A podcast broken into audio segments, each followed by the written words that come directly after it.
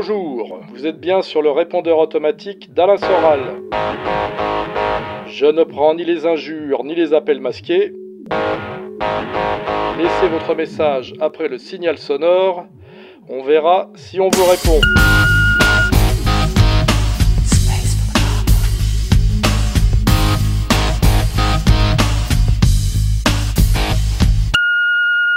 Bonjour Monsieur Soral, je vous remercie pour votre travail que je suis depuis 2011. J'aurais deux questions sur le sujet des femmes. Première question, vous avez souvent parlé du couple sur le plan symbolique, sociologique, structurel, et cette fois, je souhaiterais votre retour d'expérience sur le quotidien d'un couple. Je pense que ça pourrait inspirer beaucoup d'hommes. Donc ma question est la suivante, comment vous vous comportiez avec votre femme au quotidien? Et deuxième question, on sait que les femmes occidentales sont relativement dégénérées, à cause du féminisme, du LGBTisme, du mon corps m'appartient, etc. Donc, quel conseil vous donneriez à un jeune homme qui souhaite marier une femme occidentale tout en évitant ces pièges? Alors, je crois que la question comporte deux questions. C'est ma relation privée euh, à ma femme et puis euh, ce que je peux conseiller aux jeunes pour trouver une femme euh, digne de ce nom. Alors déjà, pour parler de mon couple, euh, j'aime pas trop parler de ma vie privée. Euh, je peux juste dire que j'ai été marié pendant 18 ans, donc en couple euh, maritalement pendant 18 ans, ce qui est quand même une durée assez longue aujourd'hui compte tenu de la, précarité de tout, et que ça s'est d'ailleurs toujours très bien passé, que ça se passe d'ailleurs toujours bien aujourd'hui, même si on est séparés. Et pour ceux qui veulent voir comment ça se passait au quotidien, eh ben, je les invite à lire mon roman qui s'appelle Chute, éloge de la disgrâce, parce que le, la trame de ce livre, c'est ma, relation euh, conjugale euh, au jour le jour. Donc, euh, comme ça, j'ai pas trop à m'étaler. Et vous pouvez y accéder par la médiation, je dirais, de la littérature, qui est quand même plus élégant que le témoignage de type télévisuel, là, hein, que j'aime pas trop, là, genre émission pour bonnes femmes. Même si ça m'est arrivé d'en faire par le passé pour me, pour me faire connaître et placer de la subversion dans des émissions où c'était pas trop fliqué. Donc voilà, si vous voulez savoir comment était ma vie de couple, vous lisez Chute éloge de la disgrâce, euh, publié chez euh, Blanche en 2006. Hein, N'hésitez pas. Et, sur l'autre question, euh, comment trouver une femme aujourd'hui malgré le, féminisme? Déjà, très souvent, le, féminisme est quand même un effet de surface. Et en réalité, les relations hommes-femmes qui ont quand même un fondement beaucoup plus profond que juste l'idéologie, il y a une dimension corporelle, une dimension euh, psychologique, je dirais une dimension traditionnelle. Faut quand même pas s'inquiéter autant que ça. Euh, finalement, la nature reprend assez vite ses droits dans les relations réelles. Hein, ça c'est sûr. Par contre, si je veux faire une petite euh, une petite remarque sur ce qu'il faut éviter, je dirais pour dire quelque chose de simple et d'assez provocateur, nous qui sommes des latins, des catholiques, avec une, culture quand même de l'érotisme assez spécifique et assez profonde. Je dirais simplement éviter les protestantes. Hein Bonjour Monsieur Soral, merci beaucoup pour euh, tout ce que vous faites. Euh, je fais suite à votre vidéo sur le suprématisme blanc. Vous critiquiez ardemment et à juste titre donc la droite euh, euh, sioniste, telle que Papacito et j'en passe. Mais pourquoi ne parlez-vous jamais? Du site euh, démocratie participative représenté par Boris Lehec, qui semble être à la fois identitaire, mais ne pas être du tout aligné sur le féminisme, mais bien au contraire. Merci beaucoup. Alors là, c'est amusant parce qu'on a un type qui nous dit pourquoi vous ne parlez jamais de. En fait, j'en ai déjà parlé, et pas qu'une fois. C'est simplement qu'il a pas, il n'était pas là quand je l'ai dit. Donc, euh, avant d'avoir ce genre de commentaires péremptoires, ce question péremptoire, euh, qu'il aille quand même un petit peu euh, chercher et il verra que j'ai déjà parlé de démocratie participative et j'en ai dit du bien. Hein. J'ai dit que c'était un site très drôle qui en fait était le vrai héritier du, du, Charlie Hebdo et du Harakiri des années 60-70, euh, si on veut avoir une vraie vision honnête et historique. Après, pourquoi on n'en parle pas? Ben, Tout simplement parce que euh, euh, le lait qui est à la tête de démocratie participative peut se permettre ce qu'il fait, parce qu'il est au Japon, mais je veux dire, tout ce qu'il fait tombe totalement sous le coup de la loi. Donc, je vais pas vous faire un dessin. Je peux pas passer mon temps à faire l'apologie de choses qui tombent sous le coup de la loi. Parce que faire l'apologie de choses qui tombent sous le coup de la loi, ça tombe sous le coup de la loi, vous voyez Donc, euh, j'ai déjà assez d'emmerdes comme ça. Euh, donc euh, voilà, euh, je pense que j'ai répondu. Hein. Et puis après, quand même faire une petite remarque sur la, la, trajectoire de Boris Lelay. Il y a une dizaine d'années, Boris Lelay passait son temps à me cracher à la gueule et il était sioniste breton. Hein. Il faut quand même, pareil, il faut se cultiver. Et il a énormément évolué, j'oserais dire, sur ma ligne, en s'éloignant de la France et sans doute qu'il a peut-être été déçu par ses propositions d'alliance de Breton. Peut-être que les sionistes voyaient pas trop l'intérêt d'un sionisme breton. Parce qu'au départ, il critiquait les Noirs qui jouaient du bignou, je me rappelle. Donc c'était très localisé, sa critique, et ça n'avait pas une grande dimension universelle. Mais c'est un type qui, contrairement à d'autres euh, qui m'ont beaucoup déçu euh, dans leur évolution, je parlerai pas du petit Rochdy une fois de plus, le lait, plutôt un type, c'est autre chose. Il, m'était très antipathique et très hostile il y, a, il y a longtemps, et je le trouve de plus en plus intéressant, drôle, et, et, euh, et, sur une ligne qui mérite effectivement d'être euh, discrètement, très discrètement défendue, parce que, bon, parce que je le répète, euh, ça tombe sous le coup de la loi. Hein voilà. En tout cas, c'est drôle. Voilà. Le, ce que j'aime bien moi chez les gens, c'est quand même l'humour et l'esprit. Je me méfie des gens qui n'ont aucun humour, aucun esprit. Hein c'est ce que j'ai toujours dit d'ailleurs de Bernard-Henri Lévy. Il faut se méfier des gens qui n'ont aucun humour. En général, c'est plutôt un signe de bêtise. Et, euh, et d'épée, d'épée, c'est très drôle. Voilà, très drôle. Bonjour Monsieur Soral. Euh, tout d'abord, je tenais à vous remercier pour euh, votre travail et euh, vous dire bravo pour le courage et l'ardeur que vous mettez dans le combat. J'avais deux questions pour vous. Sachant que on doit tous mourir un jour, que deviendrait la Russie sans Poutine et que deviendrait ER sans Soral? Voilà, pour ce honneur. Et je tiens à vous souhaiter une longue vie aussi, et une, bonne santé. Au revoir et merci. Alors euh, bah là, c'est toujours la question que j'ai déjà traitée aussi, la question de la transmission et la, et la question du collectif. Et c'est vrai que la question, c'est qu'est-ce qui est devenu le bonapartisme sans Napoléon? Qu'est-ce qui est devenu le gaullisme sans De Gaulle? Il y a vraiment un problème quand il y a des, des, des figures, euh, je dirais, charismatiques qui portent une idéologie, c'est que quand cette idéologie se prolonge après eux sans le charisme, euh, souvent, ça a tendance quand même à, à perdre en, en, puissance et même à disparaître. Alors évidemment, on peut s'inquiéter de qu'est-ce qu'il adviendra de la Russie poutinienne après Poutine, et dans à une échelle bien moindre, qu'est-ce qu'il adviendra d'égalité et réconciliation sans Soral Moi, euh, pour répondre à cette question, j'ai fait la seule chose que je peux faire, c'est la jouer vraiment collectif, faire du recrutement, et euh, au lieu de de faire, euh, là je vais être un peu méchant, ce qu'a fait De Benoît élément, c'est-à-dire d'avoir peur de tous les gens qui pourraient rivaliser avec lui et de coopter plutôt des gens pour leur, leur infériorité manifeste. Moi, j'essaye de coopter des gens que je trouve euh, souvent meilleurs que moi dans certains domaines ou qui ne, qui ne sont pas mon domaine de spécialité. C'est pour ça que euh, je tends la main autant que je peux à Youssef Indy, euh, je tends la main autant que je peux à, Pierre de Brague, euh, l'un étant d'ailleurs AER, l'autre n'y étant pas, c'est pas grave. Je relais des gens qui me semblent être des alliés objectifs, même si eux-mêmes ne parlent jamais de moi.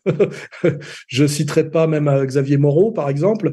Je, je l'ajoute toujours collectif et, et profondément politique. C'est-à-dire qu'en fait, pour les gens qui me traitent de gourou ou de narcissique, euh, les faits le démentent entièrement. Je suis très souvent, moi, plutôt, euh, si on regarde l'histoire depuis euh, depuis 2004 et plus encore depuis 2012, trahi par des gens à, qui j'ai tendu la main et qui ont accédé à la notoriété, souvent grâce à moi. voilà. Et ça, ça, ça, ça, quand même, ça nous ramène à un problème de des relations interindividuelles et, et de, de l'égoïsme et même du côté qui, n'est, qui, n'est, qui est très occidental qu'à voir avec Descartes, hein, c'est le, le je, je pense donc je suis, c'est-à-dire l'individualisme forcené qui est la marque de nos sociétés euh, contemporaines et d'ailleurs qui fait qu'on comprend rien au monde chinois et que les, mondes les Chinois se sentent pas très intéressés par les droits de l'homme, hein, par exemple. Euh, moi, je fais le maximum pour la jouer collectif. Je pense qu'on m'en rendra grâce et raison avec du recul.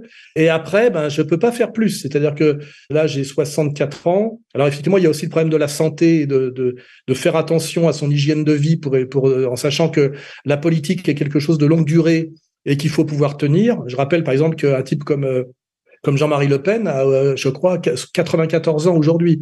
Et moi, je réfléchis, notamment, j'ai eu des problèmes de santé l'année dernière, vous l'avez su. J'ai géré ces problèmes de santé qui étaient les problèmes de la soixantaine en me disant, il faut au moins que je tienne encore 10 ans si je veux avoir euh, une chance de ne pas finir comme Moïse, c'est-à-dire de ne jamais voir la terre promise. J'aime bien ce genre de, référence à Moïse. Hein. Donc, il y a réfléchir à la transmission, réfléchir à l'idée de collectif et ne pas confondre un, un, acteur politique, un homme politique notamment, et un, comment dirais-je, un écrivain ou un chanteur, vous voyez je, je, conçois que Welbeck et, sa manière de voir les choses et de fonctionner, mais euh, par exemple, il est très difficile d'être un authentique acteur politique et, en étant un, un, littéraire narcissique. À un moment donné, il y a quand même des choix à faire et souvent ça clive. Voilà. Donc moi, je, je, pour répondre à la question, je tends la main chaque fois que je peux à des gens qui me paraissent doués. Et je me pose jamais la question euh, de, la jalousie du mec qui serait meilleur que moi. J'adore euh, euh, comment dirais-je, tendre la main à des gens que je trouve plus performants que moi sur certains domaines et qui m'apportent quelque chose. C'est un peu comme en sport. En fait, on s'ennuie à jouer avec des gens qui jouent moins bien que vous. Quand on aime vraiment le plaisir de jouer, c'est toujours plus agréable de, jouer avec des gens meilleurs que vous. Et moi, ça a toujours été ma démarche en sport comme ailleurs. J'aime, euh, c'est pour ça que j'ai aimé lire Kluskar. C'est qu'à un moment donné, le type était meilleur que moi, et ça me fait pas, ça me réjouit pas tellement de m'entourer que de types euh, qui en savent moins que moi ou qui sont moins bons que moi. En réalité, on s'ennuie. Hein. Pour ceux qui aiment le foot, jouer au ballon avec des mecs qui jouent mal, c'est un peu emmerdant. On aime bien quand même que même dans l'équipe adverse, il y a un type d'un certain niveau, ça motive. Voilà. Par exemple là, avant-hier, je crois, été très content du, texte de, Lucien Cerise sur le paradoxe de la, comment dirais-je, des racialistes blancs qui euh, énoncent un certain projet et qui, dans leurs actes politiques, s'arrangent toujours pour se retrouver exactement à l'opposé. Et ça, ça, d'ailleurs, ça parle de, ça marche très bien avec l'affaire ukrainienne actuelle. Et moi, je je me sens pas du tout inquiet ou jaloux du fait que Cerise, à un moment donné, a pris à bras le corps euh, la question du suprémacisme blanc euh, plus que moi et avant moi. Je suis content dans un une idée d'œuvre collective, hein, d'un collectif comme une équipe de foot ou de rugby, que Cerise fasse un, un boulot sur le suprémacisme blanc que je fais pas autant que lui, que Youssef Indy fasse un boulot sur l'eschatologie que je fais pas autant que lui. Et moi, je prétends être un peu le, généraliste de la bande qui est capable de, tous les comprendre et euh, de tous leur donner la parole pour le, comment dirais-je, le petit plus. Hein, voilà. Et euh, donc voilà, je fais attention à ma santé pour pouvoir durer, parce que l'action la, politique, c'est 30, 40, 50 ans. C'est pour ça aussi que je rigole sur les youtubeurs euh, post-ado qui font les malins, puis en général, deux, trois ans après, ils ont disparu parce qu'ils se sont mariés ou qu'ils ont trouvé un boulot. Euh, euh, voilà, moi, je, suis actif depuis 1984. Je suis euh, actif dans la subversion systématique depuis 2003. Et en fait, le sérieux, c'est quand même se prouve par la durée et la capacité à durer. Hein. La temporalité politique, c'est 30, 40 ans pour arriver à faire bouger des lignes profondément. Regardez pourquoi Poutine arrive à, avoir une influence sur la Russie et sur le monde, parce qu'en échappant à l'escroquerie démocratique, il a réussi à se maintenir de manière continue au pouvoir pendant plus de 20 ans. Voyez Et encore, il a en 20 ans, il a pas, il a fait quelques petits trucs. Quoi, hein. Je veux dire, si réellement euh, on veut pousser le projet russe euh, tel qu'il le conçoit, tel que je le comprends, jusqu'au bout, il faudra encore 30 ou 40 ans. Hein voilà, c'est pour ça que il y a ces compréhensions à avoir. La jouer collectif, aimer euh, coopter des gens qui sont meilleurs que vous dans certains domaines, le principe d'ailleurs de s'entourer d'experts de qualité, en rabattre un peu sur son narcissisme, ou alors avoir l'intelligence de s'entourer de gens intelligents, ce qui est une preuve d'intelligence, alors que l'inverse, je, je citerai pas Marine Le Pen, c'est plutôt la preuve d'un d'un manque de, enfin, d'un manque de talent profond et d'intelligence profonde. Hein. Quand on a peur de l'intelligence des autres, c'est qu'on n'est pas sûr de la sienne. Hein. Et puis, euh, euh, donc le collectif, transmettre, hein, euh, faire tout pour transmettre. Euh, moi, j'ai aujourd'hui les gens qui tiennent la baraque avec moi ont 35 ans. Hein, et euh, donc, si si je clabote dans 10 ans, je, je peux penser que l'aventure ER durera avec des cadres de qualité euh, au moins 30 ans de plus, quoi. Et c'est important. Et puis, euh, comme je compte pas quand même disparaître trop tôt, je fais dans une dans une conception aussi politique de la de ce qu'est la, la durée la durée sérieuse, c'est-à-dire la longue durée, je fais attention à ma santé euh, pour être encore en pleine forme à 64 ans, alors que je, je fais remarquer par exemple qu'un type comme Asselineau, sur lequel je ne porte aucune critique particulière là, mais n'a qu'un an de plus que moi. Et vous regardez la différence de physique, sans doute de, de risques de pathologie liées au surpoids, euh, à la sédentarité, etc. Et je dirais, bon, bien que je, peux très bien me faire écraser par le bus, mais euh, que objectivement, il y a beaucoup, il y a des chances que ces types-là ne puissent, ne, soient plus performants pour des raisons physiques dans les dans, dans les dix ans. Et je rappelle, par exemple, qu'il y a un type comme Ratier qui me manque beaucoup parce que c'est vraiment le type, sans doute, qui était le plus complémentaire de moi euh, dans, dans ce que nos ennemis appellent l'extrême droite. Je suis très triste que Ratier, qui aimait boire et bouffer, soit mort d'une crise cardiaque euh, alors qu'il y a déjà plusieurs années, alors qu'on n'avait qu'un an de différence. Hein, pareil, il était de 5, 57 ou un truc comme ça. Et, ces gens, ces gens-là n'ont pas assez pensé à leur véhicule corporel. Ils n'ont pas assez entretenu leur véhicule et donc ils n'ont pas assez, euh, ils ne se sont pas assez projetés dans l'avenir. Et quelque part, c'est un manque de sens de la responsabilité quelque part pour moi ça. Voilà. Moi, je fais très attention à ça. moi, euh, avec tout ce que j'ai dit là, je pense que j'ai répondu amplement à la question. Et force à vous. Plaisir de vous poser une question après les, les 20 ans que je vous suis. Donc je voulais juste une question à la fois simple et compliquée. Qu'est-ce que vous pensez des Français de souche qui se convertissent à l'islam? Merci et force à vous. Au revoir. Alors, question subtile et compliquée. Bon, déjà, j'en pense moins de mal que ceux qui se convertissent au judaïsme, hein, et c'est mon choix. Et par ailleurs, je dis que si des Français en manque de spiritualité ressentent le besoin de se convertir à l'islam alors qu'ils sont dans un pays catholique et peut-être eux-mêmes catholiques de baptême, c'est sans doute que l'Église ne fait pas son travail. Hein. Il, y a, un vide qui est laissé et la nature sociale euh, et la nature spirituelle a horreur du vide. Donc c'est, je pense que plutôt que d'être agressif envers les Français qui se convertissent à l'islam, surtout quand on se prétend soi-même catholique, c'est se poser la question de savoir pourquoi des gens euh, en France en recherche de spiritualité ne trouvent pas de réponse dans l'Église, hein, et notamment dans l'Église euh, vaticandaire, bien évidemment. C'est la première réponse. Après, il y a une réponse plus sociologique, je dirais plus athée. La France avait très peu de musulmans jusqu'à il y a quelques années. Aujourd'hui, sur 65 millions d'habitants, on n'est même plus capable de savoir combien on est. Il est possible qu'il y ait une bonne dizaine de millions de musulmans. Donc l'islam est devenu une des religions de, de l'Empire France. Hein. Et il y a des gens qui, par, euh, je dirais, capillarité, c'est souvent sans doute des gens issus de banlieues, sauf des profils ultra marginaux. En général, c'est des gens qui vivent en banlieue entourés de musulmans, et puis pour des questions d'habitus, comme on dit, se convertissent, et aussi, aussi souvent pour des questions de mariage. Hein. Parce qu'il faut quand même savoir que il est très facile de se convertir à, l'islam. Il suffit de déclarer qu'on est musulman devant deux témoins, je crois. C'est pas comme se convertir au judaïsme ou même au catholicisme. Se convertir au catholicisme, c'est un an de, de, de travail euh, régulier et c'est difficile. Alors convertir à l'islam, vous pouvez le faire instantanément. Et il y a, je sais qu'à un moment donné, Dieu s'est retrouvé musulman pour une question de femme. Hein. Donc il y a aussi voilà ces conversions, je dirais de matrimoniales entre guillemets qui ne veulent pas forcément dire quelque chose mais qui, dont il faut tenir compte dans la statistique. Euh, je pense à Ribéry, vous voyez, les, les, conversions de capillarité, parce que le mec, il vit en banlieue entouré de musulmans, les autres, les, ses, potes vont à la mosquée, ils, accompagnent à la mosquée, et ils découvrent un lieu de spiritualité euh, collectif dans lequel il se trouve naturellement pris alors qu'aller à l'église, ses parents n'y vont plus, euh, plus personne n'y va depuis longtemps et plus grand monde n'y va. Et surtout, on n'y dit pas grand-chose. C'est ça le problème. C'est euh, quand on va à l'église, on est un peu consterné du fait que à quel point c'est coupé de la de de la réalité, quoi. Hein. Ce qui n'est ni le cas de la synagogue, je le fais, remarquer, ni le cas de la de la mosquée. Hein. Voilà, il y a, je veux dire, une religion est quand même euh, une religion qui n'a pas de dimension sociale est une religion en train de mourir, c'est une religion morte. Hein. Euh, L'objectif numéro un d'une religion, c'est de gérer les âmes euh, ici et maintenant. Hein, faut pas oublier, c'est la première vocation de la religion, c'est la politique en réalité. C'est de donner une morale pour pour un collectif c'est de, guider moralement et spirituellement un collectif.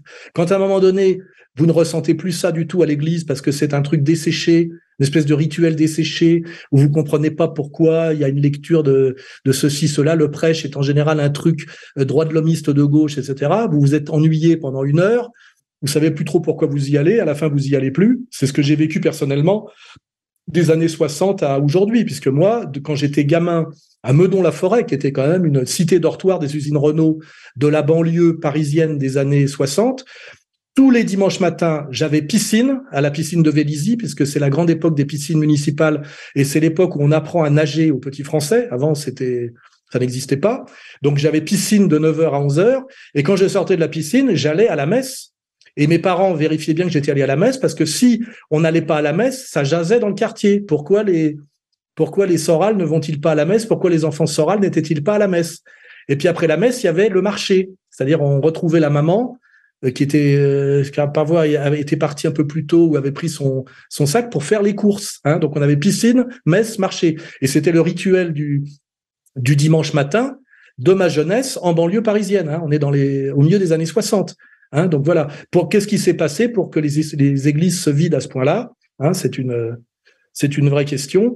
Et effectivement, peut-être qu'aujourd'hui, à Meudon-la-Forêt, je suis pas retourné depuis longtemps, euh, le, petit jeune français qui correspond à Soral, mais euh, des, années actuelles, euh, au lieu d'aller à l'église avec ses copains après la piscine, va peut-être à la mosquée après la boxe taille. je sais pas, sais pas. Et à la limite, bah, il est pris dans un truc et je vais pas lui dire que c'est un traître à sa religion, etc. C'est voilà, il, s'est passé des choses et que je dirais en dernier instance que des gens soient en quête spirituelle et qu'ils aillent euh, euh, chercher ça chez un, un, dieu qui est censé être le même dieu que le nôtre, ça légitime pas qu'on leur crache violemment à la gueule. Hein. Euh, voilà. Donc après, bah, ça dépend comment ils pratiquent, évidemment. S'il y a du côté prosélyte hystérique ou s'ils recherchent vraiment le Dieu de miséricorde universel qui est censé être le même que le nôtre. Voilà. Donc, donc c'est un, un, une question complexe. Moi, ce qui me fait de la peine, c'est que un, les églises se vident et que deux, je comprends pourquoi elles se vident. Et ce que je n'aime pas, c'est les chrétiens face à des églises vides qui, au lieu de se poser la question de comment ramener les gens à l'église, crachent à la gueule de, Français qui se sont tournés vers la mosquée. Voilà, je trouve que ça, c'est une démarche qui n'est pas très chrétienne d'ailleurs et qui est contre-productive et euh, qui est euh, euh, voilà qui, qui n'est pas intelligente, qui n'est ni généreuse ni intelligente. Voilà, bon, j'ai à peu près j'ai après tout dit. Après, si je veux finir, beaucoup de gens qui me respectent et qui me le disent et qui suivent d'ailleurs égalité réconciliation plus ou moins à distance me respectent en tant que chrétien, ils se, ils se trompent pas, et quand ils disent chrétien, ils pensent catholique, et ce sont souvent des musulmans, des musulmans qui me respectent en tant que français chrétien respectable, qui me disent, euh, euh, si tous les Français étaient comme vous, euh, c'est-à-dire un catholique de, de, souche, nous aimerions la France bien plus que nous l'aimons. Voilà, donc j'ai de très bons rapports avec les, les, Français musulmans, qu'ils soient d'ailleurs d'importation euh, ou de souches converties. Donc tout ça euh, permet une réponse euh, assez complexe parce que c'est une situation complexe. Et à situation complexe, réponse complexe. Bonjour Alain, je souhaitais savoir ce que tu penses de la monogamie. Merci. Ah, c'est une question courte, mais c'est un sujet profond. Alors moi, j'avais écrit dans Sociologie du dragueur, qui parle de, bien plus que de la drague, mais de, de la, de la relation homme-femme fondamentale. Et j'avais dit la première raison de la monogamie, qui est une raison psychologique, parce qu'il y a aussi une raison sociale de la monogamie, c'est que on ne désire avoir profondément qu'une seule femme parce qu'on n'a eu qu'une seule mère. C'est-à-dire que on est d'une femme et on a un attachement profond à cet être unique qui est la mère. Et après, une fois qu'on se sépare de la mère après l'adolescence, on cherche la même qualité de relation avec cette mère qu'on ne va pas subir mais qu'on va choisir, qui va s'appeler sa femme. Donc la monogamie, est inscrite profondément en l'homme euh, euh, psychologiquement par le fait qu'on est d'une mère unique hein, et qu'on aime d'abord une femme unique qui est sa mère. Voilà, ça c'est l'approche psychologique. Après, il y a l'approche, je dirais, euh, sociologique. ce que Kouskar appelle le, le, rôle de la structure de ce qu'on appelle la monogamie exogamique pour accéder à la société moderne, c'est que la monogamie a un sens en dehors de l'amour psychologique, a un sens social profond en, termes de, de paix sociale de capacité de transmettre l'héritage, de capacité d'éducation, etc. La polygamie, à mon avis, ne permet pas euh, à une société moderne d'exister. Ça, ça, crée trop de confusion dans les relations, dans les relations de filiation, d'autorité, d'héritage, de transmission, etc. Donc, euh, la monogamie, je dirais, est, est, une, a une origine psychologique liée à la mère et est, une nécessité sociale pour qu'une société fonctionne de manière à peu près pacifique. Je crois que la polygamie peut générer beaucoup de problèmes. Alors, on va me parler de la polygamie dans le monde musulman. C'est une question différente, d'ailleurs, dans un lieu différent. On est dans un monde où il y a beaucoup plus de femmes que d'hommes. Et en plus, dans le système de la polygamie musulmane, on a le droit d'avoir quatre femmes, à condition de les traiter toutes les quatre de façon strictement égale, euh, dans l'amour et aussi dans la matérialité. C'est-à-dire qu'il faut être capable de les faire vivre de la même façon. Ce qui veut dire en fait qu'un homme riche dans une société où il y a plus de femmes que d'hommes, on l'autorise à avoir quatre femmes euh, parce que ça consiste à faire vivre euh, des femmes. C'est pour ça d'ailleurs que quand on traite le prophète de pédophile, parce qu'à un moment donné, on voit qu'il épouse euh, une fille de 6 ans, en fait, quand il épouse, c'est-à-dire qu'il la fait rentrer dans sa parentèle officielle, c'est-à-dire qu'elle est à sa charge et il assume d'en prendre la charge. Ça ne veut pas dire qu'il y a activité sexuelle. C'est toujours pareil. on fait, on opère à des glissements, souvent liés à mauvais esprit et manque de culture. Voilà. Donc, la monogamie, euh, a, un double sens, je dirais, psychologique et sociale. Après, la monogamie n'est pas, comment dirais-je, euh, masculine fondamentalement au sens du désir sexuel.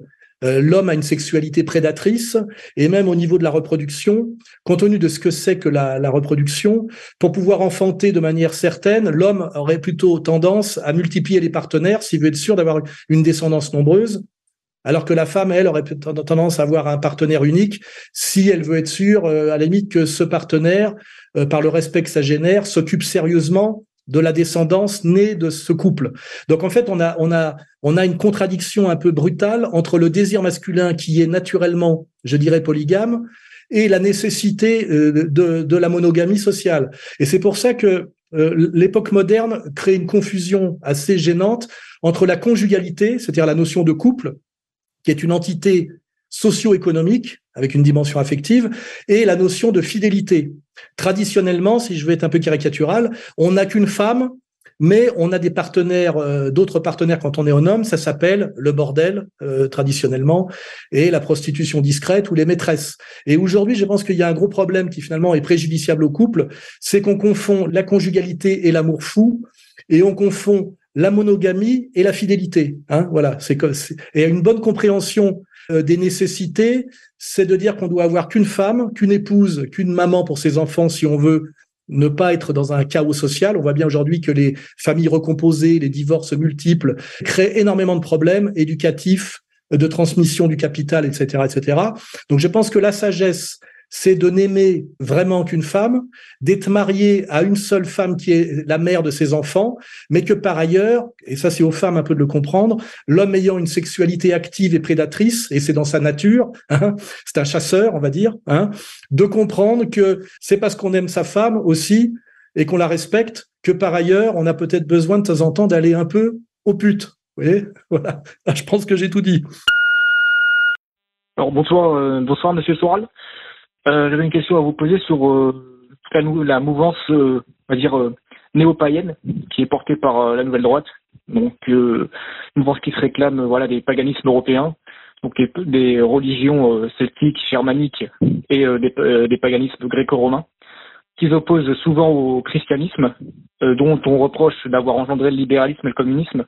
Donc, qu'en pensez-vous? Est-ce que le paganisme peut être une source, on va dire, de, de euh, un obstacle au nouvel ordre mondial ou est-ce euh, ou est-ce euh, une arnaque Merci beaucoup. Ah, c'est un sujet complexe. Alors, je dirais ni l'un ni l'autre. D'abord, ce qu'on appelle le paganisme, c'est un terme injurieux des religions monothéistes pour désigner d'autres religions qui ne sont pas issues du monothéisme abrahamique. Il n'y a pas de paganisme. Il y a d'autres religions que nos religions à nous. Et c'est déjà un manque de, un manque de respect de les appeler païennes, ce qui est un peu un contresens pour un païen. Il devrait dire, voilà, moi je suis euh, dans la tradition celte, hein, voilà. Mais parce que pour les gens païens, ça peut très vite vouloir dire athée ou agnostique, hein, alors qu'en fait, c'est, c'est, ce sont d'autres religions euh, que le, le, le, monothéisme abrahamique. Alors je ne sais pas s'il est, par exemple, s'il est gréco-romain, s'appelait païen. Je pense que ça, je pense pas qu'il s'appelait comme ça. On a ces petits préambules, petite remarque. Après, le problème, c'est qu'est-ce que la politique? La politique, c'est de faire levier sur des choses qui existent pour faire bouger, on va dire, la société en tenant compte de l'histoire. Et c'est là où moi j'ai un, un, un, problème avec les, les, les néo-paganistes, je suis tout à fait d'accord avec eux pour dire qu'effectivement, la religion chrétienne, euh, et qui est quand même issue du judaïsme, peut avoir un problème. D'abord, c'est qu'elle nous, elle nous raccroche au judaïsme comme euh, euh en, en, nous faisant penser que les juifs sont nos grands frères en religion. Donc effectivement, si on veut s'émanciper du judaïsme, il est peut-être plus facile de s'en émanciper en étant euh, ce qu'on appelle païen qu'en étant chrétien, où il y a toujours ce problème de l'antimarcionisme, qu'est-ce qu'on doit garder ou pas de l'Ancien Testament, euh, l'engueulade de Léon Blois par rapport à, à comment il s'appelle à Drummond, vous voyez? Donc de ce point de vue-là, le paganisme serait peut-être un moyen de s'émanciper, effectivement, notamment de de ce judéo-christianisme laïcisé qui a pu donner effectivement euh, le communisme, et le libéralisme. D'ailleurs, ça veut dire que ça a tout donné, puisque si on additionne communisme et libéralisme dans le monde moderne, euh, y a il reste plus rien. Hein. Mais le problème, c'est de faire levier sur des choses historiques, et c'est là où je me, je me positionne en faux par rapport à des types comme euh, bah, les types du Grèce et même de Benoît. C'est que euh, en fait, la France, effectivement, qui au départ est, est n'est pas n'est pas judéo-chrétienne, et n'est d'ailleurs pas non plus gréco-romaine. Hein, elle est celte, hein, euh, elle est celte, c'est, c'est, c'est avec sa, ses religions spécifiques qu'on va appeler le druidisme. Et eh ben cette euh, cette Gaule qui va devenir la France, effectivement, qui subit une première invasion et une première euh, soumission culturelle à, on va dire, à une certaine culture gréco-romaine, il faut quand même remarquer qu'elle devient entièrement chrétienne. Bon, bah, y a, penser au baptême de Clovis, cette, cette France, on va dire, pour simplifier, devient entièrement chrétienne entre le 6e et le 9e siècle, c'est-à-dire très tôt. Et que la France est la fille aînée de l'Église depuis très très longtemps, et que depuis la réforme grégorienne, en fait, l'histoire de France c'est, est, une histoire catholique. Alors en plus, pour euh, ne pas euh, fermer la porte aux, paganistes, il est évident, c'est d'ailleurs ce que nous reprochent les, juifs et même les musulmans, c'est que la religion catholique est aussi, malgré ses, origines qu'on pourrait qualifier de, de sémitique, euh, une religion qui a su, comment dirais-je, recycler le paganisme profond euh, qui préexistait en France, notamment avec la multiplicité des saints, voire même avec la sanctification de la Vierge Marie. C'est exactement ce que nous reprochent les juifs et les musulmans, qui nous qualifient d'idolâtres, hein, parce qu'effectivement, on n'a pas un Dieu unique comme chez les juifs et chez les musulmans. On a euh, un Dieu fait homme et un homme Dieu, qui a en plus une mère sacrée, plus toute une ribambelle de saints. Euh, qui, qui emplissent les églises. Et d'ailleurs, quand les protestants prennent le contrôle d'une église, parce que souvent ils prennent une église catholique et ils la, ils la protestantisent, qu'est-ce qu'ils font? Ils enlèvent toutes ces figures, n'est-ce pas, pour que pour pour ne garder que ce Dieu unique qui finalement les rapproche du judaïsme et ne, s'oppose pas frontalement aussi à, l'islam. Hein. Ça, c'est la convergence qu'il faut noter entre l'islam et le judaïsme, c'est qu'ils ont la même conception de ce Dieu unique et euh, et, euh, et qu'on peut dire apotaphique, si on veut employer un mot un peu subtil, et qui est pas du tout euh, le, le, christianisme. Hein. Je veux dire, euh, les, les, les, musulmans respectent le Christ comme un prophète, et, et le, le, prophète principal, puisqu'il revient à la fin des temps pour lutter contre le Dajjal. Donc c'est un très grand respect du Christ, mais sans jamais admettre la Trinité, c'est-à-dire que le Christ est Dieu, hein, ça ils n'admettront jamais. Quant aux Juifs, pour eux, le Christ est un, fils de rabbin apostat, euh, né d'une mère euh, à moitié folle, euh, ou baisé par un soldat romain. Enfin, ils ont tout pour en faire une, merde. En fait, pour eux, c'est un, psychiatrique. Hein. C'est un, fou. C'est un fou dangereux. Hein, voilà. Donc, il y a quand même pas, il y a pas le même respect du Christ chez les musulmans que chez les juifs. C'est pour ça que ça me fait toujours marrer les chrétiens qui prétendent que les juifs sont leurs meilleurs amis. D'ailleurs, pour se persuader du contraire en ce moment, c'est très bien. Vous regardez la promotion du dernier film de Gad Elmaleh qui dit qu'il a découvert la Vierge et comment ça fait réagir euh, les différents raves francophones qui du coup se lâchent et disent bien que le Christ est le pire ennemi du judaïsme et qu'il est à il est le pire ennemi et le pire danger et à quel point ils le haïssent et à, quel point ils, haïssent le christianisme et le christianisme authentique qui n'est pas le protestantisme comme chacun sait puisque le protestantisme est un retour à l'Ancien Testament mais qui euh, le catholicisme et sans doute peut-être aussi l'orthodoxie. Donc ça c'est bien, c'est qu'au moins on voit la, la, la, nos amis les juifs, euh, euh, euh, le monde judéo-chrétien et les juifs protecteurs des, des, des, chrétiens en Palestine. Il faut vraiment être un crétin comme Papacito ou un malhonnête comme euh, comme Golnadel pour nous vendre cette fadaise. Et, et que des, certains de nos milieux, comme on dit, font, fassent semblant d'y adhérer, soit ils sont aussi bêtes que, soit ils se sont profondément malhonnêtes. Hein, voilà. Le pire ennemi pour le juif, c'est le chrétien et le chrétien catholique. Et, euh, et, je vous dis, vous regardez l'épisode euh, Gad récent, vous allez quand même là, les mecs se lâchent. Hein les mecs se lâchent, voilà. Donc euh, euh, le catholicisme français est, est, en fait un paganisme christianisé en grande partie, donc ce n'est pas un effacement total du paganisme. De toute façon, c'est la religion française qui est là, omniprésente, et qui a même fait la France, hein, puisque les rois sont des rois très chrétiens, hein, depuis euh, le baptême de Clovis.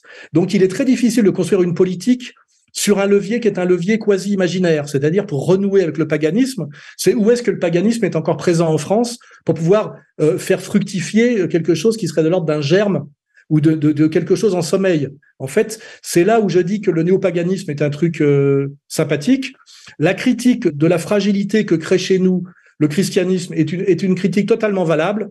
Euh, le, le, christianisme amène de façon laïcisée au droit de l'homisme et à une énorme fragilité identitaire quant au rapport à l'autre, avec cette incompréhension de la phrase euh, quand vous prenez euh, une claque sur la joue droite, vous tendez la joue gauche. je veux dire, c'est une phrase qu'il faut comprendre dans une circonstance précise à l'époque où elle est prononcée et par qui elle est prononcée. C'est une phrase de virilité dans le combat. Hein C'est comme quand Saint-Just dit pas de liberté pour les ennemis de la liberté. Il le dit à un moment donné où quand on s'engage dans le processus révolutionnaire, on a une durée de vie de 15 jours. Hein euh, tous, tous, les mecs se font guillotiner les uns les autres. Donc c'est toujours pareil. Il faut restituer, restituer les phrases dans leur contexte historique. Hein voilà. Aujourd'hui, ça ne pas, ça ne deviendrait pas à l'idée euh, moi, de patriote catholique, de tendre la, une, la joue droite quand on me frappe la joue gauche ou réciproquement. Hein. Et aujourd'hui, ça n'aurait pas l'idée de dire pas de liberté pour les ennemis de la liberté. C'est une phrase que je comprends, c'est Chinjus, qui d'ailleurs est mort quelques jours après l'avoir prononcée, hein, comme son collègue Robespierre, donc il savait, c'est pas pour rien qu'il la disait, mais elle n'a plus de valeur aujourd'hui. Donc l'idée, c'est ça, c'est que le paganisme n'a pas d'avenir politique en France parce que la France est la fille aînée de l'Église et c'est comme ça depuis 1500 ans. Voilà.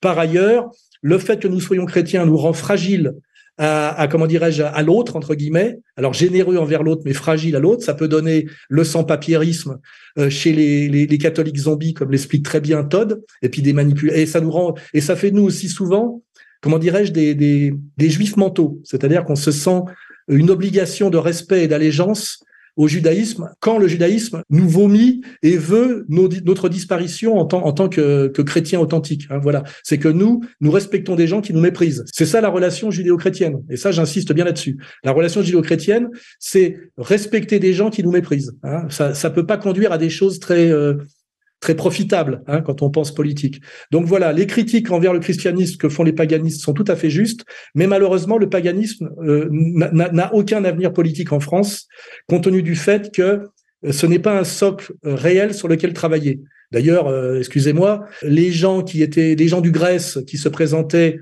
comment dirais-je, païens, c'est-à-dire gréco-romains, Finalement, euh, quand on creuse, euh, ils étaient plutôt anticatholiques et donc francs-maçons souvent. Et euh, en étant européistes, même s'ils se réfèrent à l'Europe de Frédéric II de Hohenstaufen, ils étaient très anti-français. voilà, donc à la fin, on a des francs-maçons anticatholiques qui sont très très loin de la Grèce et qui, en fait, d'ailleurs, quand on regarde leurs allégeances et leurs soumissions, se rapprochent vertigineusement de Jérusalem. Hein. Bon, je citerai pas de nom, mais je reçois plus éléments depuis quelques temps et je m'en passe très bien. Oui, bonjour Monsieur Soral.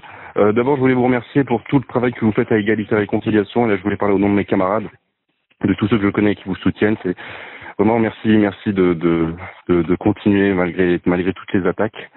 Et aussi à titre personnel, je voulais vous remercier de, de m'avoir apporté, d'avoir réussi à me à me cultiver, à me permettre de, de, de vraiment raisonner sur le monde.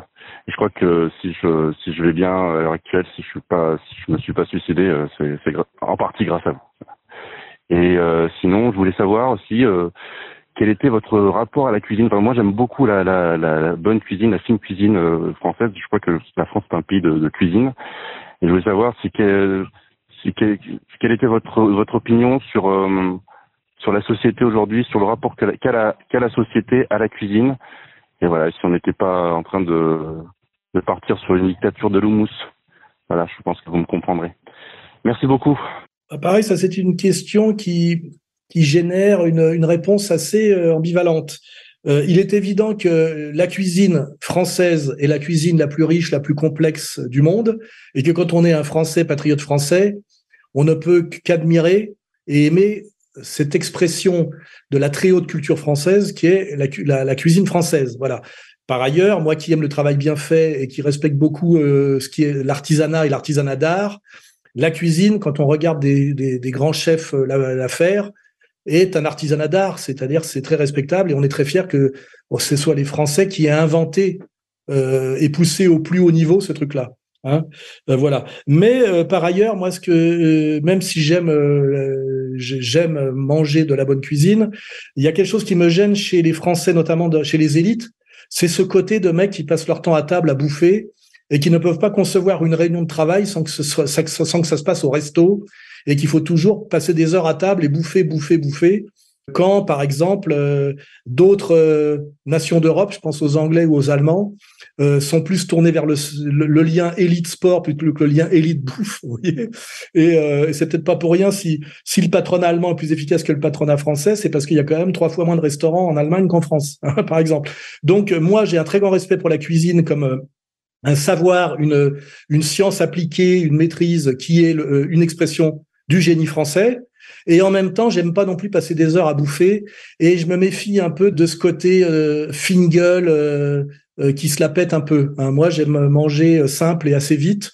J'ai toujours préféré la cuisine de brasserie, la cuisine de bar au, restaurant parce que au bout d'une heure assis, j'en ai marre, quoi. J'ai envie de bouger. voilà, c'est côté inactif. Et puis aussi, si j'ai le physique que j'ai à mon âge, c'est parce que j'ai compris que pour être en bonne santé, il faut manger peu. C'est-à-dire qu'en réalité, on mange beaucoup trop faut pas oublier que si on prend une, une période de, de, de faste euh, de l'histoire de France, qui est la période d'Henri IV, Hein, c'est une période de la poule au pot, c'est-à-dire que les Français sont suffisamment, je parle de la paysannerie, hein, de ceux qui travaillent. Hein, je suis pas Elisabeth Badinter. Je pense pas que la sociologie de la France c'est Versailles, vous voyez, ou, le Louvre. C'est la, la, paysannerie de base. Et eh ben à un moment donné, le luxe c'est la poule au pot, c'est-à-dire d'avoir mangé de la viande et c'est de la viande blanche. Hein, c'est de la poule une fois par semaine. Et ça, ça veut dire qu'on est déjà dans un pays qui nourrit bien ses hommes. Alors euh, aujourd'hui, quand on pense que pour les gens qui ont les moyens, on peut bouffer une entrecôte par jour, euh, voire de la viande euh, cinq jours sur six. D'ailleurs, traditionnellement, normalement, un bon chrétien le vendredi mange du poisson. On a oublié complètement. En fait, on est en suralimentation permanente. Et je pense que beaucoup de gens qui développent des maladies à l'âge de 50 ans sont liés en fait à cette suralimentation qui est leur, quotidien depuis les années depuis leur trentaine. Parce que entre 20 et 30 ans on est un peu étudiant on bouge un peu peut-être qu'on passe pas trop de temps à table. Mais à partir de 30 balais je vois les mecs passer leur temps à bouffer ils ont tous du bide ils deviennent gros et puis à un moment ils ont des problèmes de santé. Et, et je pense que une des questions euh, enfin une des raisons principales de la mortalité précoce dans nos sociétés euh, riches là, c'est la suralimentation. Alors, alors il y a suralimentation de qualité, c'est pas la, suralimentation à l'américaine qui est une catastrophe puisqu'il y a, je crois, plus de 30% d'obèses aux États-Unis. Mais quand même, je pense que globalement, on mange trop, donc ce qui veut dire qu'on devrait manger mieux et moins. Moi, j'aime pas passer trop de temps à table. J'aime euh, j'aime les brasseries et la cuisine de bar.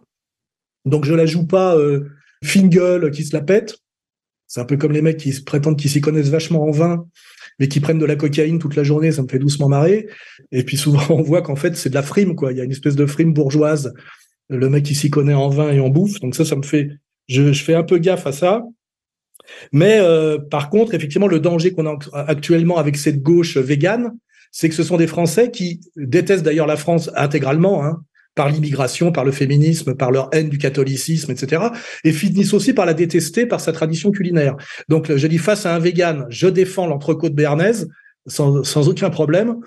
Euh, mais je dis, euh, il faut faire attention du fait que la cuisine française est un art et l'expression de son génie, mais le côté gros bouffeur euh, français et peut-être aussi, d'ailleurs, ce qui pendant des générations l'a pénalisé sur le plan du sport. Là, je me rappelle que dans les années 60, quand on interviewait des étrangers, des Allemands, des Hollandais, des Anglais, euh, ils se foutaient tous de notre gueule parce que euh, le, sport n'était pas du tout une pratique répandue en France. Il y avait très peu de sport à l'école et il fallait vraiment avoir envie de faire du sport faire du sport. Et on était considérés comme les mecs les plus gros dragueurs sans doute avec les Italiens, mais les plus mal foutus parce qu'en fait, euh, on n'était pas athlétique. Alors là-dessus, on a progressé d'ailleurs. On est, on fait beaucoup plus de sport qu'à l'époque. Mais moi, j'oppose bien ça. Quand on passe son temps à bouffer riche à table toute la journée, on finit avec un physique de merde. Hein et à poil, c'est la honte, quoi. Voilà. Donc, euh, donc toujours pareil, il faut bien doser. Hein, euh, manger de temps en temps de, la très bonne bouffe dans un grand restaurant pour fêter quelque chose, c'est très bien. Mais je pense que globalement, on mange trop.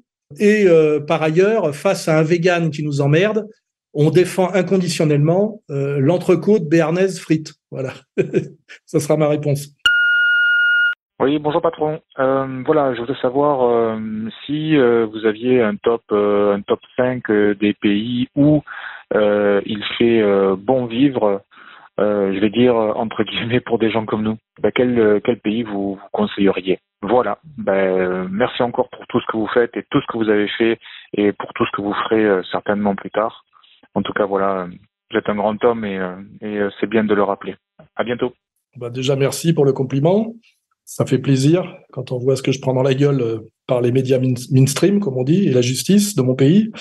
Alors c'est compliqué de dire euh, les pays euh, de rêve pour vivre parce qu'en fait moi j'ai été en vacances et en voyage dans pas mal de pays, mais vivre dans un pays c'est autre chose. Il faut y passer un certain temps. J'ai passé un peu de temps en Espagne j'ai beaucoup aimé l'Espagne. D'ailleurs j'ai préféré Madrid à Barcelone. Euh, dans les années 80. Je suis pas sûr qu'aujourd'hui euh, je pourrais dire la même chose parce que tout bouge assez vite. Hein. Ce qui est sûr, c'est que il faut s'éloigner à tout prix des pays, euh, je dirais, dont l'idéologie dominante est le woke. Hein, en gros, il faut aller vers les pays les moins woke possibles. Hein. Alors après, il y a aussi quand on est habitué à la France, qui est un merveilleux pays puisque c'est un pays de climat tempéré. Ce qui n'est pas le cas partout. Il faut comprendre ce que ça veut dire quand on voyage dans des pays où, par exemple, moi, je suis en Suisse en ce moment, c'est un pays très sympa, très beau, mais l'hiver dure six mois. Hein. c'est long, hein, voilà. Et, euh, et puis par ailleurs, bon, pareil, des, pays où on crève de chaud toute la journée, nous, on est quand même habitués. On est sans doute un des pays les plus agréables du monde, c'est pour ça que tout le monde veut y venir, parce que c'est un pays de zones tempérées, c'est-à-dire qu'il y a un été agréable mais pas trop, un hiver pas trop, deux demi-saisons très jolies euh, euh, printemps et automne. Euh, quand vous voyagez dans certains pays, vous voyez qu'il fait nuit à 4 heures de l'après-midi. C'est le cas par exemple au Brésil, hein, parce que même si c'est un pays assez qui peut être assez chaud, il est quand même euh, situé euh, très bas par rapport à la, à la, courbe terrestre. Et on est étonné effectivement de ce genre de choses. Par la nuit qui tombe très tôt alors qu'il fait chaud. Vous voyez, on a, on a, on a du mal avec ce. Donc il y a la question du climat. Pareil, des fois j'étais à Moscou puis je vois que le jour se lève à 3 heures du matin. je, suis, je suis un peu étonné quoi. Et donc nous on a, on est très privilégiés au niveau climatique. Et parfois, ça peut, euh, par exemple, l'Islande est sans doute un pays sympa, mais putain, supporter le, climat islandais, euh, c'est spécial. Donc moi, je pense que sur le plan idéologique, il faut aller dans des pays qui sont le moins woke possible. Alors, il y a sans doute évidemment les pays de l'Est, enfin certains pays de l'Est. Je pense à la Hongrie, à la Serbie. Euh, si on veut vraiment être acteur de la résistance dure, eh ben, on peut aller en Russie, en Biélorussie. Il y a sans doute des pays plus conviviaux mais qui ont un, lien avec nous parce que c'est des pays catholiques, certains pays d'Amérique latine. Bon, bah moi j'ai une certaine tendresse personnelle pour le Venezuela. Vous voyez, c'est comme ça qu'il faut réfléchir. Il faut réfléchir au climatique, à l'idéologique et aussi au religieux. Parce que moi j'ai quand même remarqué un truc, c'est que la drague en pays protestants, euh, c'est voilà, il y a plus de filles qui font du vélo que de filles qui sourient. Hein. Ça fait une grosse différence. Moi, je vois, je suis en Suisse. Quand je passe de la Suisse romande à la Suisse italienne, tout change au niveau de, de, la relation de, je dirais, de, simplement de croiser les femmes dans la rue. Dès que vous êtes en Suisse italienne, quand vous croisez une femme dans la rue, vous la regardez euh, parce qu'elle est mignonne, elle est contente de voir que vous la trouvez mignonne, elle sourit gentiment. Rien de plus, mais c'est agréable. Alors que ici, je n'ai jamais rencontré en Suisse euh, protestante, là, là où je suis, une fille qui vous croise sans faire la gueule. Hein. C'est-à-dire que plus elle se rapproche de vous, plus son visage se crispe, plus elle regarde ses godasses, et plus elle fait la gueule. Au, cas peut-être où vous lui souririez ou vous lui feriez un compliment, j'en sais rien.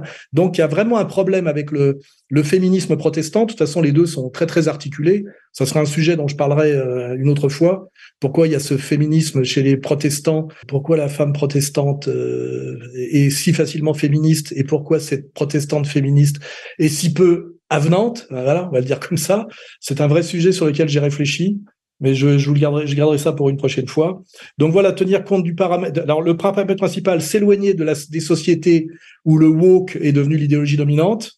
Hein, euh, réfléchir quand même euh, au climat quand on est français, parce que ça peut, ça peut être un paramètre important. Euh, les, endroits où il fait très très froid en hiver, très très chaud en été, parce que parfois vous avez les deux dans le même pays. Hein. par exemple en Corée du Nord, qui est un pays que j'aime bien, mais où, pas pour ça que j'aimerais y vivre. Hein. Mais je veux dire, il y a des hivers très froids, des étés très chauds. Il y a et, et les autres saisons n'existent pratiquement pas. Il y a, on est plutôt sur des, des pays à deux saisons, vous voyez. Euh, voilà. Donc euh, s'éloigner du woke, euh, chercher des pays euh, plutôt de, de mentalité catholique ou proche de la mentalité catholique et réfléchir quand même au climat. Voilà. Donc, euh, bon, par exemple, Stéphane Blais était très heureux d'être en Turquie. Moi, j'y suis allé, j'ai pas envie euh, de vivre en Turquie, par exemple. Ça m'a pas, euh, ça m'a pas bouleversé. Hein voilà. Donc, donc c'est assez compliqué. Ce qui est sûr, c'est que le pays le plus horrible aujourd'hui pour pour pour vivre, compte tenu de ce qu'il a pu, de ce qu'il a été, c'est la France.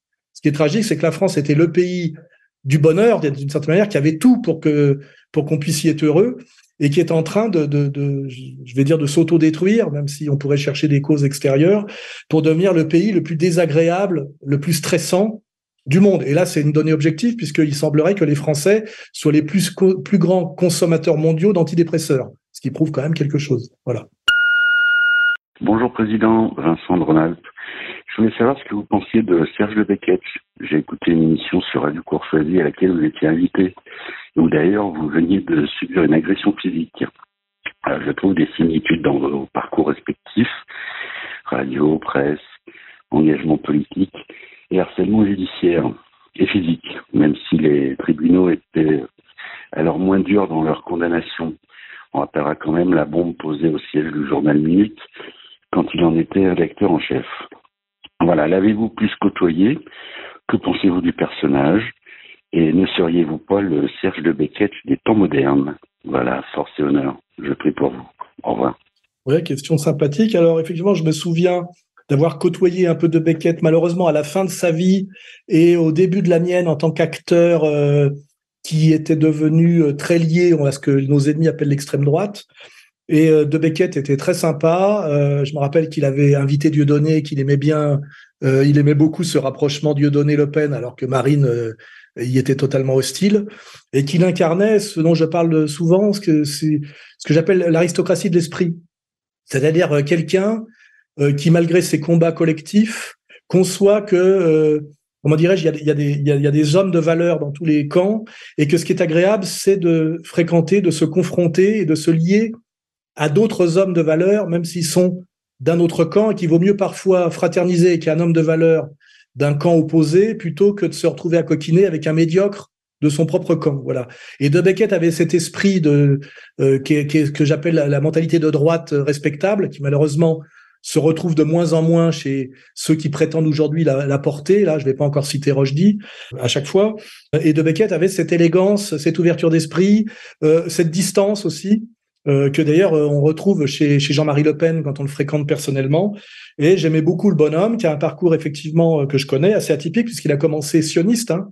Je crois même qu'il avait voulu s'engager dans le salle pendant la guerre des six jours, et qui à la fin se retrouve en fraternité avec Dieudonné, Soral, etc et qui, euh, euh, en tant que, que, patron de Radio Courtoisie, faisait de cette radio une radio qui avait beaucoup de charme, euh, charme qui, qui, qui, avait beaucoup disparu sous la présidence de quelqu'un qu'on a un peu oublié aujourd'hui, de Lesquin par exemple. On a oublié, mais de Lesquin qui a fini par se faire virer aussi, et celui qui m'avait interdit d'antenne pendant des années parce que je lui avais tenu tête. Euh, euh, par rapport à un article dégueulasse qu'il avait publié en disant que les chrétiens devraient prendre exemple sur la manière dont les Israéliens se comportaient avec les Palestiniens dans la bande de Gaza. Voilà, faut quand même remettre un peu de l'esquin à sa place, même s'il est devenu un peu un peu plus drôle aujourd'hui. C'est d'ailleurs souvent drôle à ses dépens. Hein. Voilà, donc j'ai une certaine nostalgie pour la, on va dire l'extrême droite de Beckett, qui, qui d'ailleurs fait qu'à un moment donné, je me suis rapproché de cette mouvance. Et s'ils avaient été euh, l'extrême droite de, du RN actuel, là, euh, jamais j'y aurais mis les pieds. Hein. Euh, donc euh, oui, je peux considérer De Beckett comme un, une sorte de compagnon d'armes à distance et même post-mortem.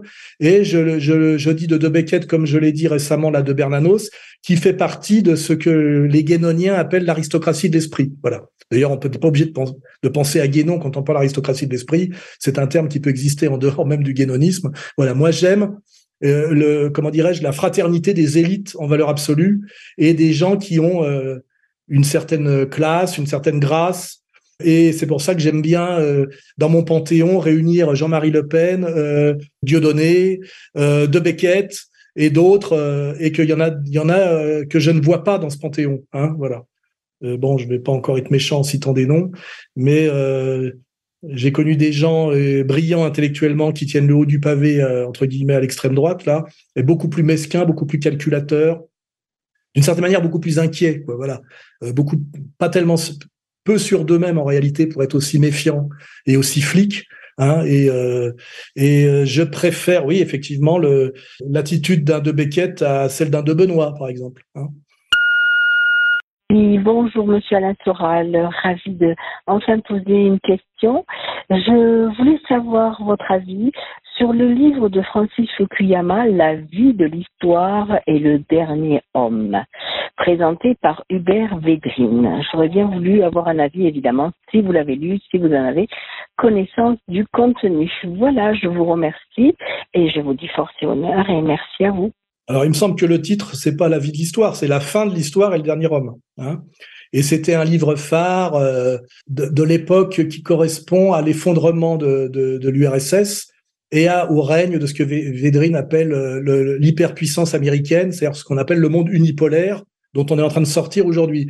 Et effectivement, un type comme Fukuyama, qui n'est pas si japonais que ça, hein, je crois que c'est un auteur américain, même s'il a un nom japonais, avait sorti ce bouquin euh, la fin de l'histoire ou le dernier homme, qui est, qui est, quand même censé être une, un emprunt inversé au marxisme, puisque le marxisme parlait de, d'homme nouveau et de fin de l'histoire, et prétendait que dans une vision hegeliano-marxiste, on arrivait à la fin de l'histoire quand l'homme était enfin réconcilié avec lui-même, avec la nature, et arrivait à une société euh, qui est en fait une version encore plus poussée, on va dire la version matérialiste de la de ce que Kant, ce à quoi Kant aspirait dans cette société qu'il appelle la, je crois que c'est la société de la de la de la paix perpétuelle ou un truc comme ça.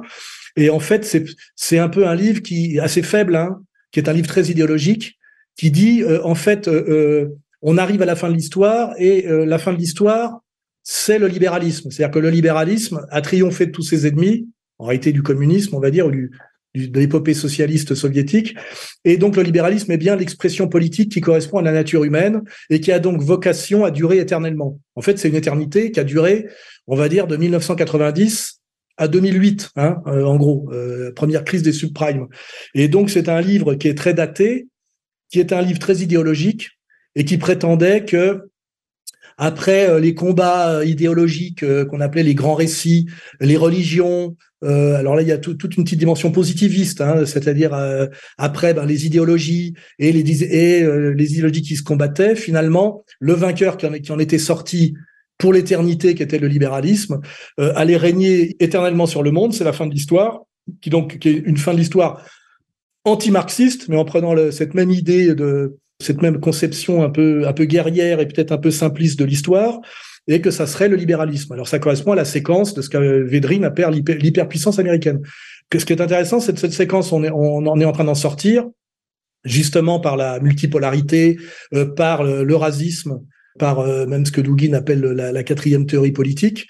Donc ça veut dire que cette éternité libérale de Fukuyama, c'est une éternité qui a duré euh, une petite trentaine d'années. Donc il faut se méfier que ce soit par la gauche ou par la droite, par la droite libérale ou la gauche euh, progressiste de gauche, parce qu'en fait le libéralisme est un progressisme aussi, hein, c'est un progressisme de droite, de tout ce qui est idée de homme nouveau ou fin de l'histoire. Vous voyez, en fait, euh, il n'y a pas plus d'hommes nouveaux que de beurre en branche, et puis il n'y a pas de fin de l'histoire. L'histoire n'a pas de fin, et l'homme est un peu et, malgré des, variations euh, et des changements, euh, on va dire relativement à la marge, et, on, l'a constaté ironiquement même avec Nietzsche, avec sa, notion d'éternel retour et de volonté de puissance, et reste globalement le même parce que il y a une composante biologico-organique, il y a une certaine euh, constante psychologico-affective et il y a des variations, on va dire, économico-sociales, donc politiques, mais qui, ne sont jamais que le sommet de l'édifice et qui finalement ne le remettent jamais fondamentalement en cause.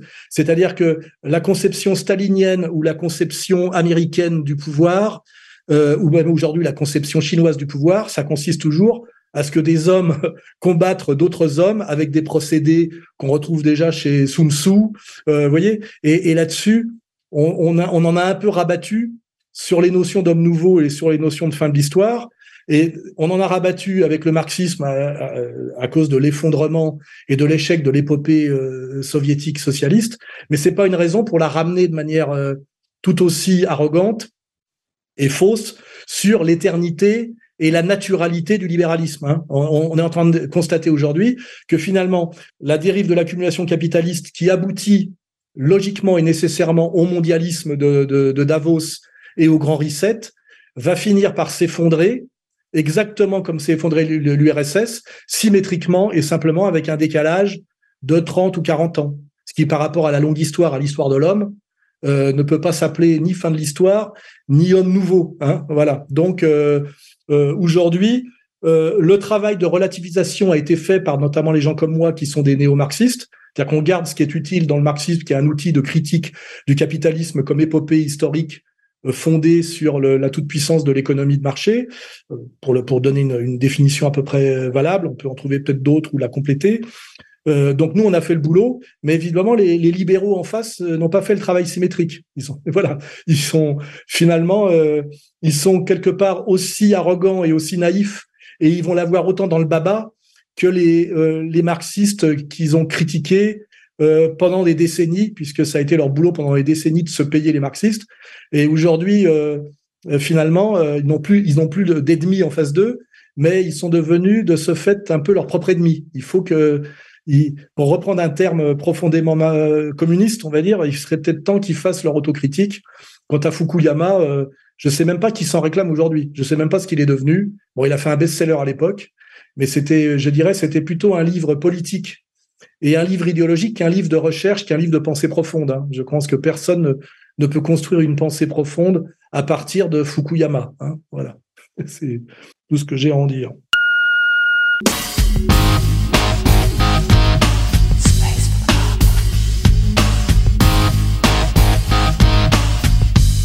Si vous souhaitez poser d'autres questions à Alain Soral ou lui répondre, appelez au 0899 25 22 66.